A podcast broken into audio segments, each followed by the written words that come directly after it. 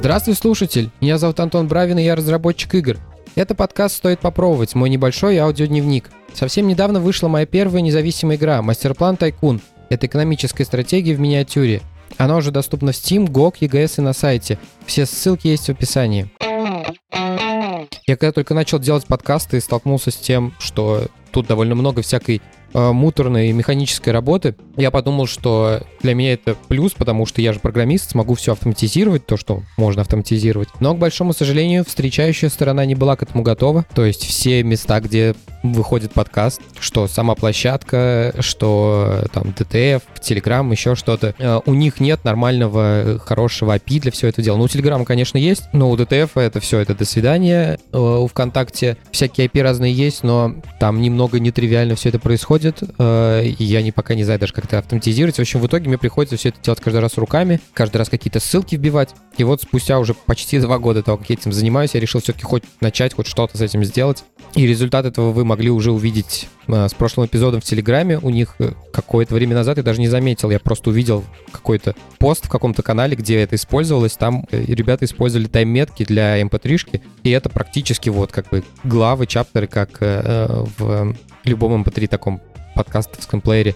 У них, кстати, это довольно примитивно работает. То есть, если они в посте видят, что у вас есть какая-то mp3, эм а потом дальше есть какие-то штуки, в которых написано там 00, двоеточие 12. Они автоматически это воспринимают как э, тайм-метки. Этот механизм с тайм-метками еще и не очень так нормально работает, э, но это проблема самого Telegram, потому что я сначала пробовал, потыкал, что-то как будто бы не туда он отправляет, э, ну, перематывает не туда трек, как будто на несколько секунд раньше. Потом я попробовал на десктопе то же самое сделать. Там это все сильно точнее. Первая моя версия была в том, что, возможно, как-то тайм-коды их размазало, то есть я их забираю из mp3, а там прям с миллисекундами. Возможно, я что-то неправильно конвертнул, или так я округлял до секунды, тут этих вот 700 миллисекунд хватило, чтобы такой сдвиг сделать. А как вы знаете и как вы замечаете, я очень быстро говорю, могу за секунду предложение пропихнуть. Возможно, типа из-за этого, но оказалось, что вот на разных девайсах по-разному, ну, значит, это вот так реализовано в самом Телеграме, что ж поделать. Возможно, они когда-нибудь поточнее сделают. Но не уверен, потому что, скорее всего, они на айфоне используют их вот этот аудио бэкэнд, а он очень такой специфичный.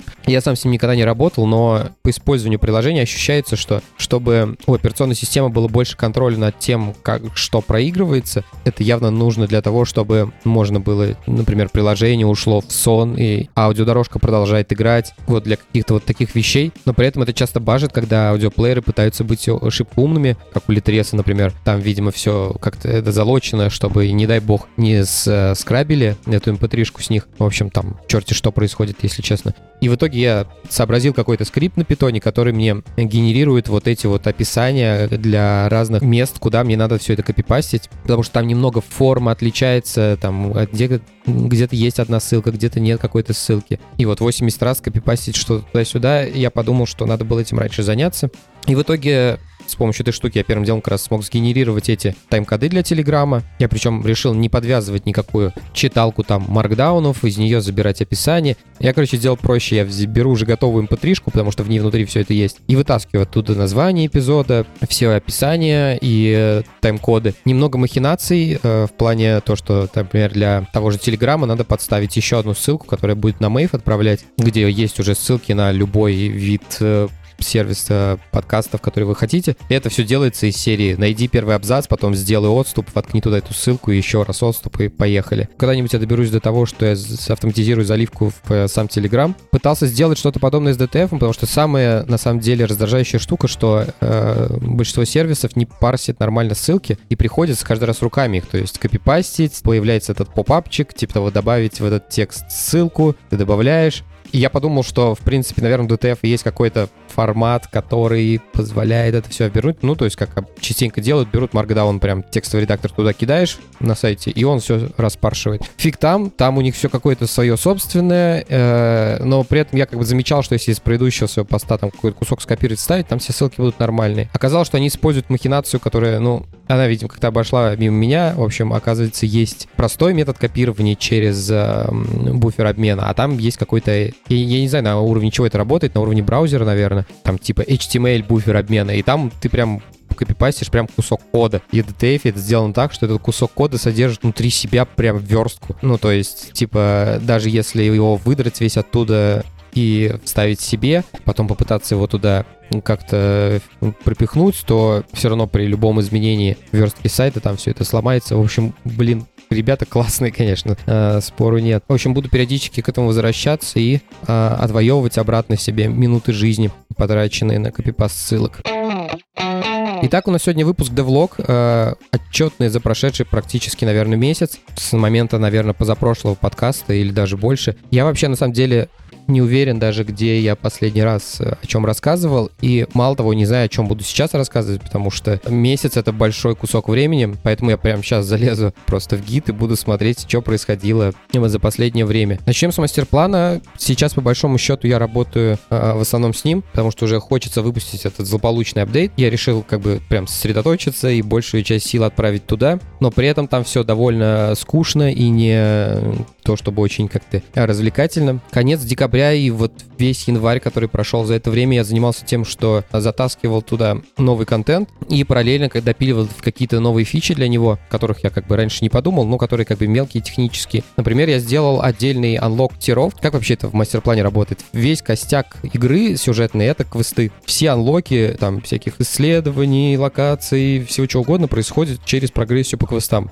И все здания и ресурсы э, объединены в тиры. Это вот те верхние вкладки, которые э, можно выбирать. Э, это такой метод категоризации. И вот раньше эти тиры работали как одна большая колбаса, то есть э, они открывались одновременно и для мастера, и для островной компании. Сейчас я это разделил, потому что не хватало контроля, то есть не сходилась динамика, я не мог засунуть какие-то здания, какие-то ставы в какие-то тиры, которые еще не открыты, или если они будут уже открыты. В общем, там начинается мясорубка, и, в общем, пришлось это разделить. И заодно это очень такая приятная вещь. Я выпилил этот момент из сейва, то есть раньше там открытые тиры там хранились, хотя по большому счету они открываются от квестов, соответственно, мы можем каждый раз посчитать, а, что у нас как открыто, в зависимости от квеста. Это вообще всегда прикольно что-то с программистской точки зрения, что-то выпиливать от того, чтобы иметь какую-то единую точку входа, от которой все можно посчитать. Но с другой стороны, на это нужны какие-то манипуляции, какое-то время процессора, и иногда это действительно занимает время, не в этом случае, но иногда так случается, и приходится что-то хранить в сейве только для того, чтобы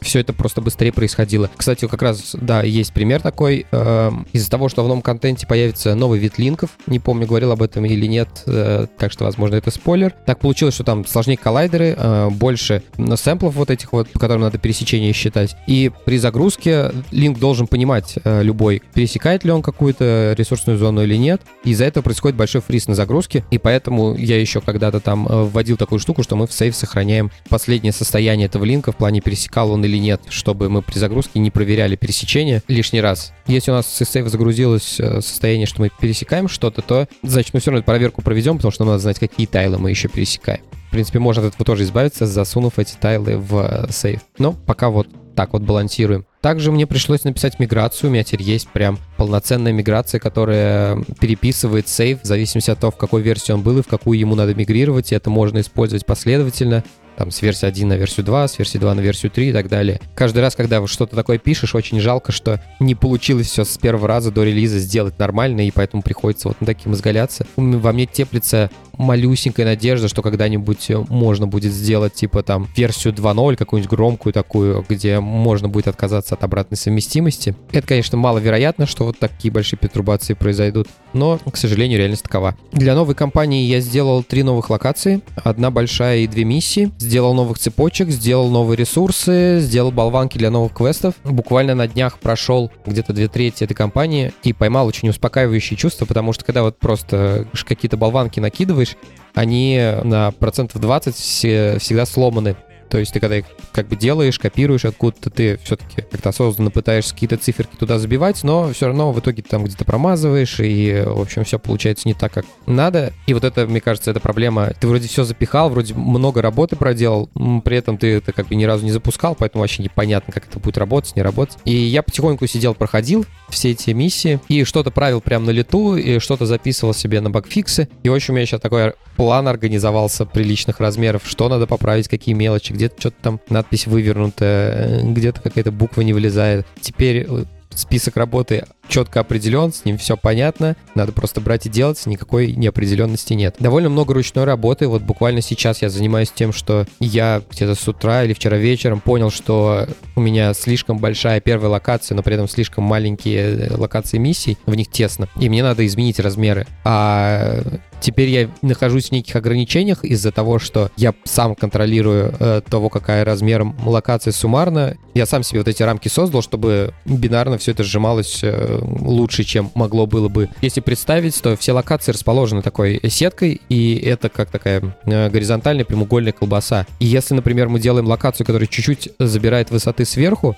мы, получается, очень много пустых данных нам надо будет сохранить, чтобы сохранить вот эту э, прямоугольную форму, и нам придется очень много лишних данных э, закидывать в сейф. Ну, все, конечно, относительно, но как бы не очень прикольно что-то лишнее хранить. Поэтому я ограничен какой-то определенной высотой теперь. Сейчас я сделал такой вывод, конечно, я жалею, что не э, заранее не а, определил какие-то размеры локаций. Я вспомнил сразу третьих героев, где были всегда вот эти квадраты. Они были фиксированного размера, то есть они там прям в игре было видно там XS, S, M, L, XL, XXL. И все это квадраты, и там, скорее всего, это было типа 16, 32, 64, 128. Возможно, это было бы чуть менее весело с точки зрения геймплея, в смысле, как это играть, но при этом это гораздо было бы сбалансированней с точки зрения геймплея, потому что у нас появляются какие-то фиксированные числа, на которые мы можем опираться. Не что-то такое, типа, ну вот это где-то примерно на треть больше, чем вот такая локация. Ты пытаешься как что-то придать этому какой-то смысл э, этим разным размерам. А тут, если же есть что-то фиксированное, ты можешь уже от этого как-то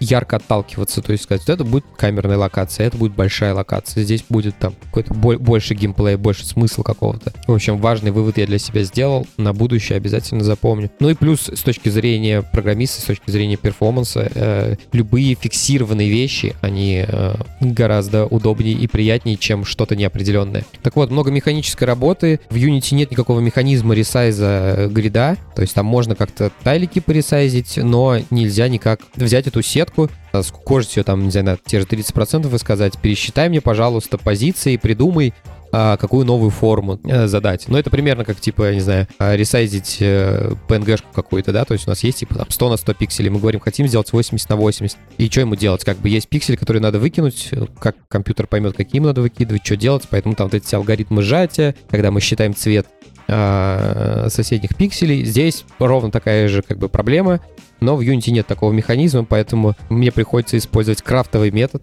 под названием сделать скриншот локации, потом его плюхнуть на сцену, зарисать до нужного размера и сидеть обводить его второй раз. Ну и вот сегодня, я думаю, с этими локациями закончу. Пробегусь еще раз по компании, дофигшу какие-то блокеры, которые нельзя пройти. И дальше будем польшить все это дело, отправлю издателю. Будем там подгонять названия ресурсов, цвета. В общем, всей этой красотой заниматься. И также большой список фиксов, которые предстоит обязательно сделать.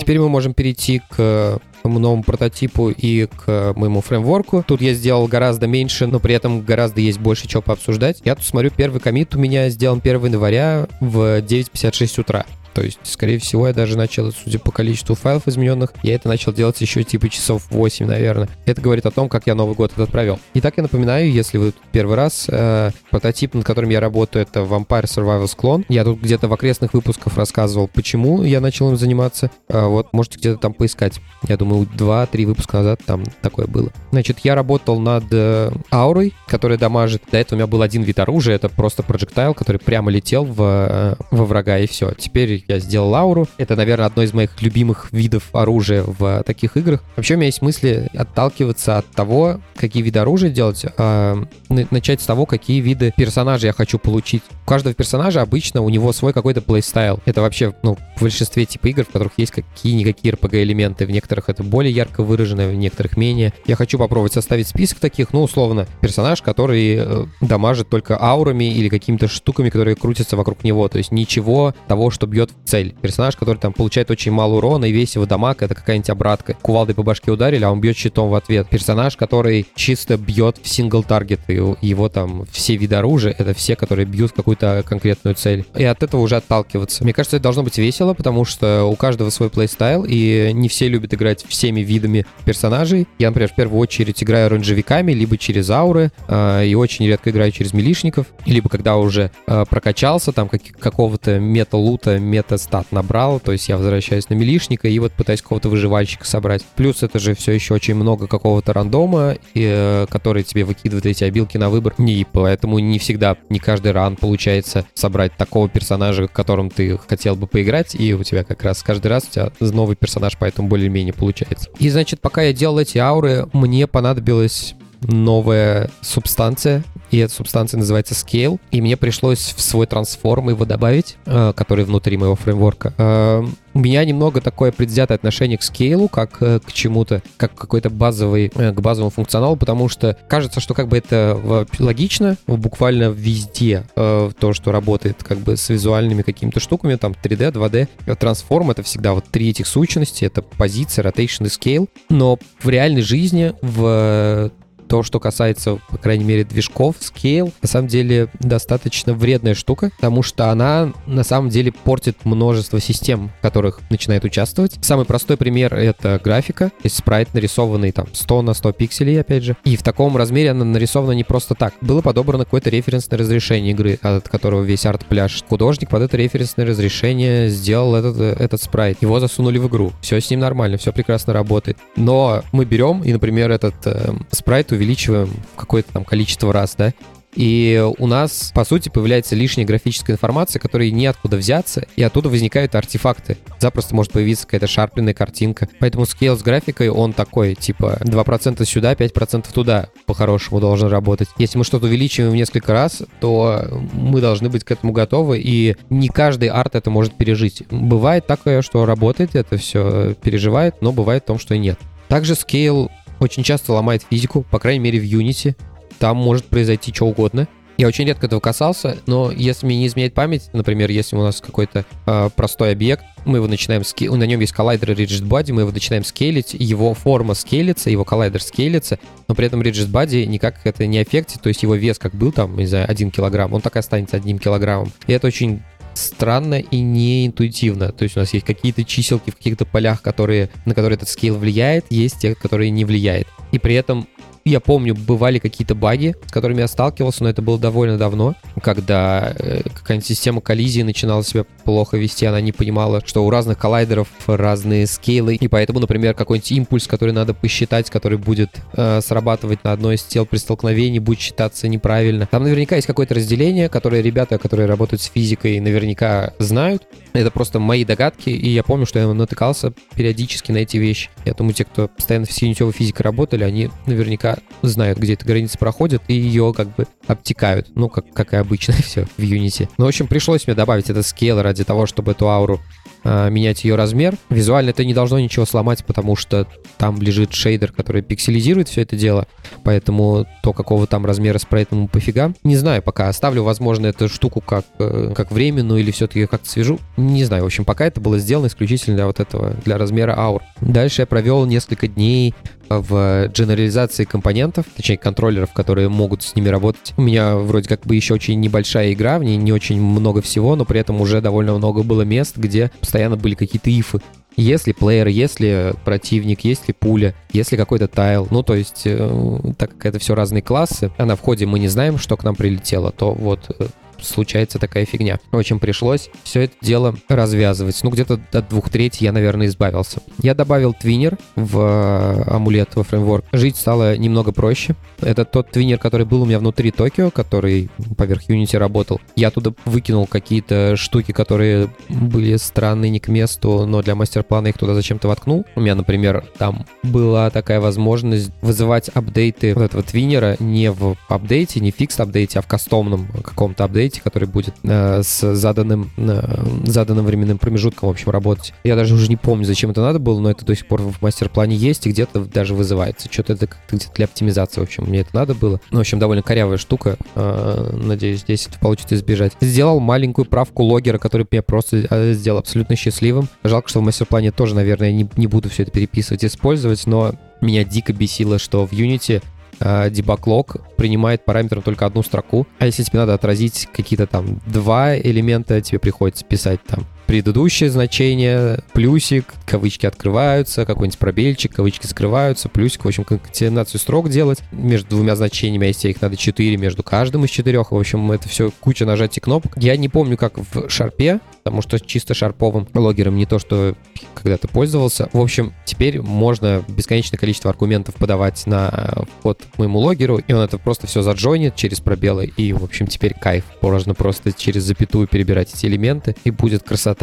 В самом прототипе добавил отталкивание врагов. Теперь при получении дамага они будут отталкиваться на какую-то дистанцию. Это, соответственно, будет один из параметров, который можно улучшать. Что-то будет чуть-чуть отталкиваться, что-то посильнее. Также добавил мигалку э, э, при получении урона. Это классическое, когда спрайт становится белым. Для этого пришлось залезть в шейдер, который у меня лежал на этих, э, на, на всех врагах. Тут я наткнулся на гадошную специфику. Если у нас в Unity происходит это как? У нас есть какой-то рендерер, на нем висит материал. К этому материалу мы можем обратиться как к шареному, то есть как к общему, по сути, как к источнику, либо к его инстансу. И там это не совсем очевидно работает, если я правильно помню. Если у каждого объекта, к которому этот материал пришпилен, э, данные этого материала не изменены, то он использует шаренный материал и сможет их забатчить. Если мы только что-то поменяем, он при спавне сделает инстанс этого материала, и он будет как бы сам по себе. Притом мы это можем сделать как бы из кода. То есть если у нас есть объект на сцене, мы ему какое-то значение в его материале меняем, там цвет, например, и он автоматически создает инстанс и переключает на него этот материал. Это, в принципе, типичное юнитевое поведение в плане э, он ограждает от пользователя, чтобы они не стреляли себе в ногу. Типа того, им надо просто цвет поменять, а тут что-то с материалами какая-то лабуда происходит. В Godot все немножко строже. И, если честно, я пока не очень смирился с тем, как это у них работает, потому что у них есть материал, когда мы его на рендерер, он работает как Unity, как шарит материал. Если мы начинаем а, менять какие-то в нем значения, эти значения меняются в материале для всего сразу. Неважно, что мы там заверайдили, это все один материал.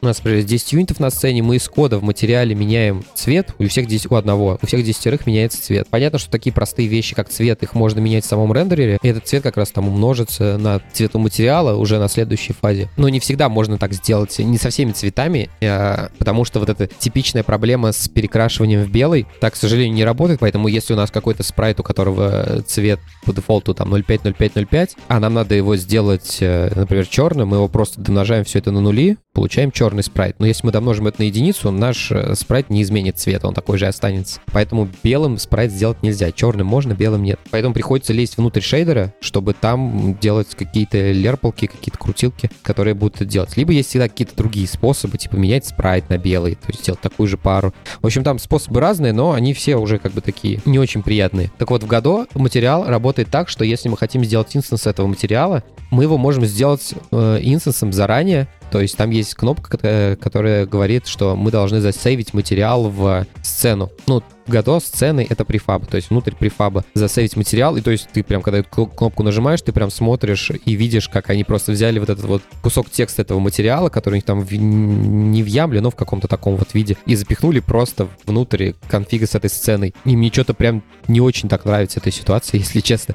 Вот, очень немножко как-то э, странно, как будто теряется связь какая-то с родительским материалом. В общем, меня как-то смущает этот предварительный инстансинг. Но тут есть еще один нюанс, потому что э, если у нас есть корневая нода, в ней есть еще две ноды, которые, э, каждый из которых что-то рендерит. То есть это одна из них это персонаж, вторая это тень. У меня не получилось так сделать, чтобы он их как раздельные материалы как-то засейвил внутрь этой сцены. Когда я поставлю галочку, он мне просто это делает одним материалом. И, соответственно, когда я начинаю моргать белым, э, у меня моргает и персонаж, и тень. В общем, на этом месте я остановился, но пока немножко как-то странно это работает. Здесь, возможно, надо как-то немножко голову куда-то в другое место как-то перекрутить, понять э, и приспособиться к этому делу. Ну и еще я начал очередной процесс переделывания небольшого рефакторинга базового класса GameObject, потому что мне не нравится то, как происходит вызов э, ивентов внутри него. Я, по-моему, как-то касался этой темы, но если long story short, то изначально я хотел сделать так, чтобы у меня была полностью такая, типа, как будто ивентово-реактивная модель, что когда что-то происходит, он откидывается ивентом, и кому надо на это среагирует. Но оказалось, что эта схема, в принципе, не рабочая, когда мы говорим о большой системе, которая э, работает из, э, изначально на каком-то цикле, на лупе, потому что даже в самой простой ситуации, когда у нас есть вот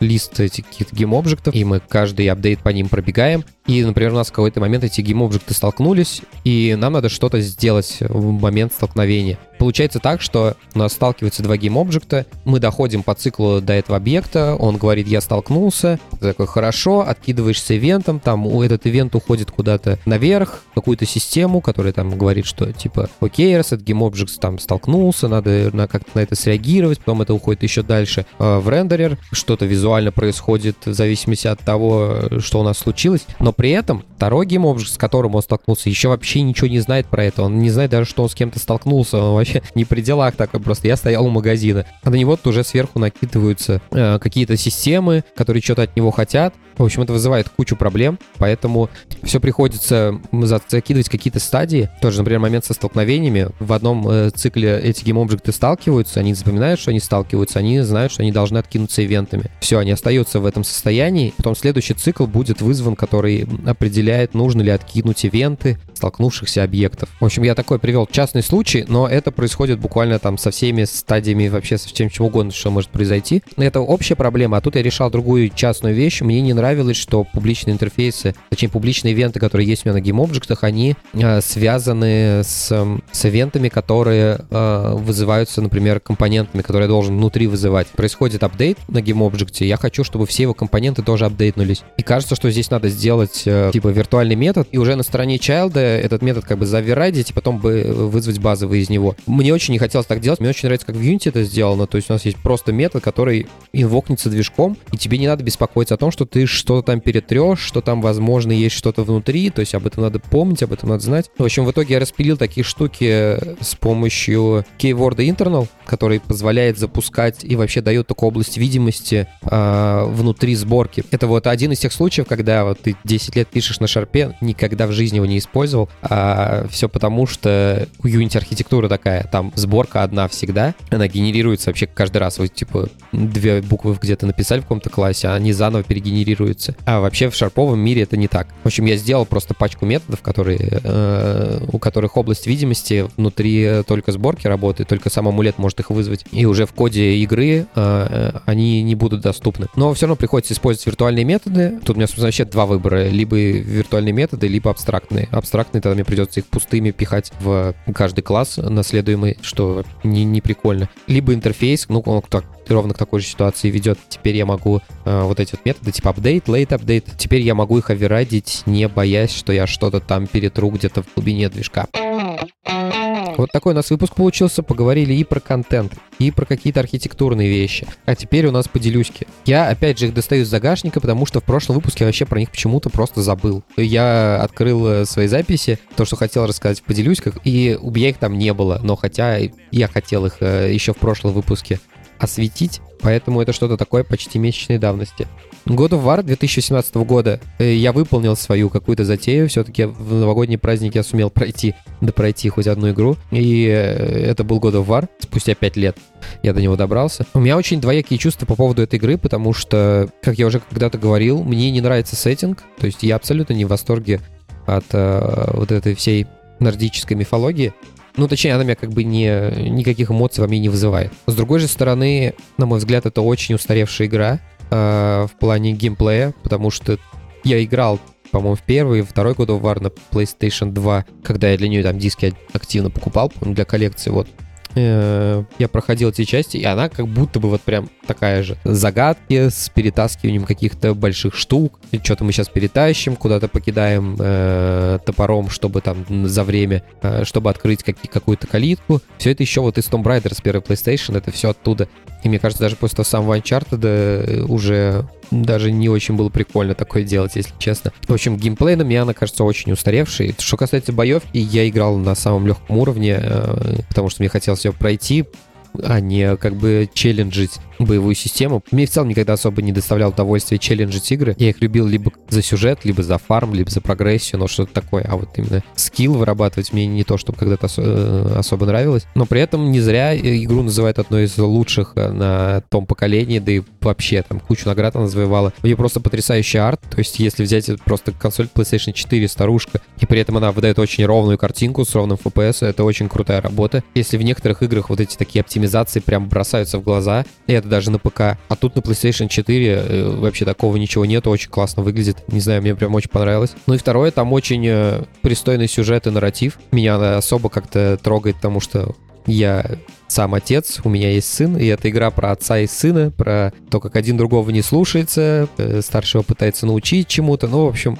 что-то как будто какие-то струнки игра дергает. Почувствовал, что разработчики хотели поговорить со мной более или менее на одном языке. Это было приятно. Но, к сожалению, в игре все равно смазали концовку. Это прям чувствуется, как последняя треть там просто проносится, там какие-то филлерные бои. И если первой половины игры там очень аккуратно было вот это взаимодействие отца и сына, очень аккуратно его вели, настроение меняется, еще что-то. А в последней трети просто бабах. Что-то там Атрей осознал. Проходит 10 минут, он там что-то уже передумал. В общем, ну, это типичная проблема синглплеерных игр, потому что игра продается все-таки началом, и в основном делают как бы начало в начале разработки. Там времени больше, а когда уже к концу бюджетов нет, денег, сроков нету, ничего нету, дожимают как могут, и там чувствуется, что вот э, последняя треть была сделана э, слабее, чем первая половина игры. Иными словами, игра отличная. Если бы я любил вот этот сеттинг, любил эту мифологию и при этом был менее наигранным, менее эстетствующим, то я был бы в диком восторге, конечно, от э, God of War, и особенно если бы поиграл еще 5 лет назад,